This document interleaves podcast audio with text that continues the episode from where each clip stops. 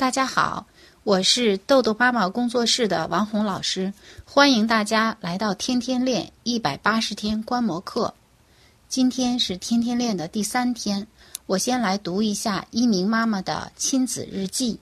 一、时间日志。早上八点半，爸爸叫孩子起床，因为今天是星期六，所以起得比较晚。昨晚孩子答应要做西红柿炒鸡蛋，孩子一起床就按照约定去做了。可是爸爸呢，只看到孩子做饭带来的麻烦。没有看到孩子的成长，我与爸爸沟通后，爸爸认识到这是自己的问题，立即就改正了。上午九点四十到下午一点，三个多小时里，孩子有效作业时间一个多小时，读绘本、发语音、继续背单词。这个过程中总是要求先玩再学习，而且学的时间很短，学一会儿又要求玩。感觉孩子没有踏实学习，心里总想着玩游戏。下午一点半到五点半，上英语课外班。今天老师听写十个单词，孩子对了六个。我跟孩子说：“哇，你今天英语听写对了六个单词，上次对了一个，一下子进步这么多。你觉得是什么让你有这么大的进步呢？”孩子说：“我觉得在家复习了。”妈妈说：“哦，看来在家里复习真的帮了你大忙呢。以后你要怎么办呢？”孩子说：“以后我在家里都要好好复习。”妈妈说：“我还有一个建议，我们把你课外英语作业呢分解一下，以后每天做完学校的作业呢，背几个单词，读几页绘本，这样你会很轻松。”不至于等到最后一天一下子要完成那么多，妈妈都觉得太难了。你觉得呢？孩子说：“嗯，这个主意不错。”妈妈说：“那下周我们试试吧，看看效果怎么样。”孩子欣然同意。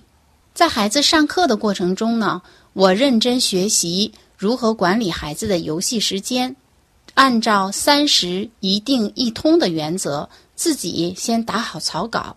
等着晚上回来和孩子在一起商量。六点四十，孩子出门游泳，九点半回家。本来约好八点二十孩子就出来洗澡，可是到八点五十了还没出来，我提醒了他才出来。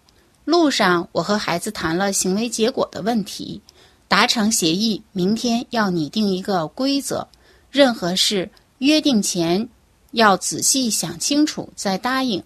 如果答应了，就要按约定执行；没有执行，就要承担一定的行为结果。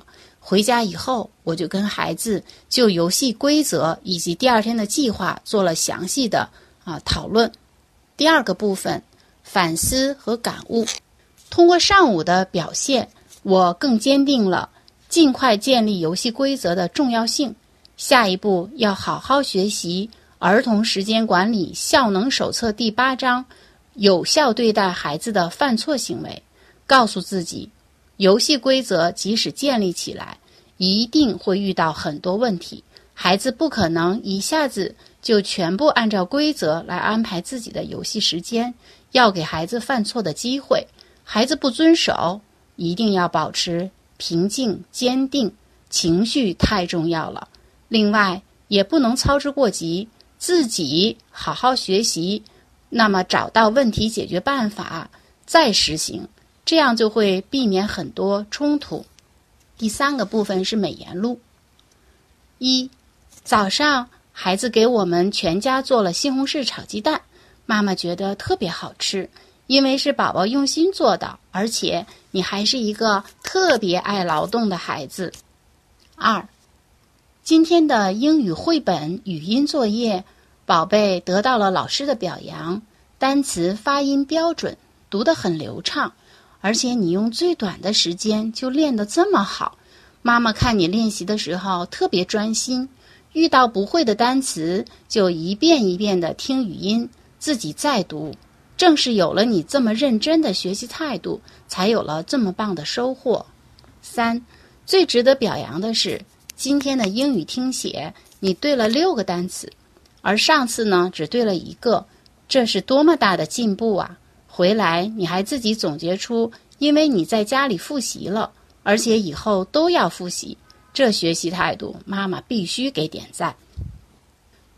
四，宝贝，认真改五三数学练习册的错误，遇到有争议的地方，能坚持自己的答案，并且说出理由，这让妈妈很佩服。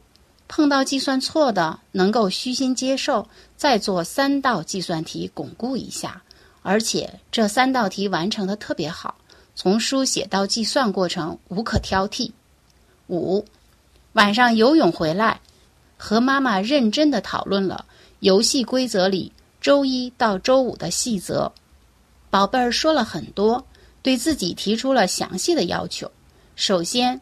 妈妈要表扬你，想要管理好自己游戏时间的态度，而且特别认真对待这件事儿，太棒了。六，宝贝，详细列出明天的学习计划及每项计划大概所需时间，而且还标出了序号一二三，把重要紧急的放在首位。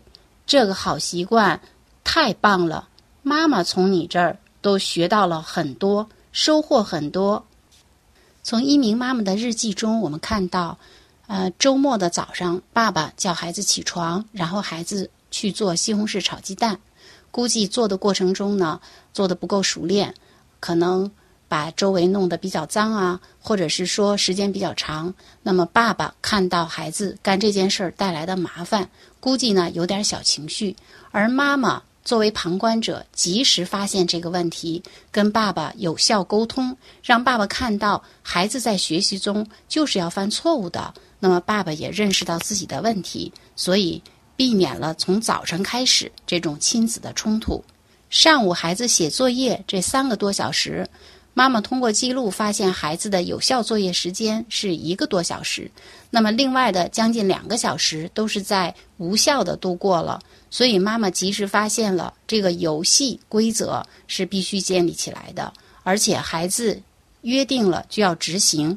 所以妈妈在孩子下午上课的时候呢，抓紧时间学习《儿童时间管理训练手册》里边第四章关于游戏的规则，并且。在这个过程中，自己打好了草稿，准备呢晚上跟孩子一起商量。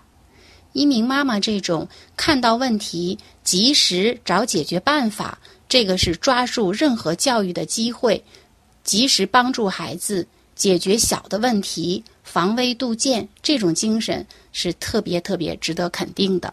这种精神还体现在孩子在游泳的时候，因为答应八点二十出来洗澡，可八点五十还没有出来，晚了半个小时。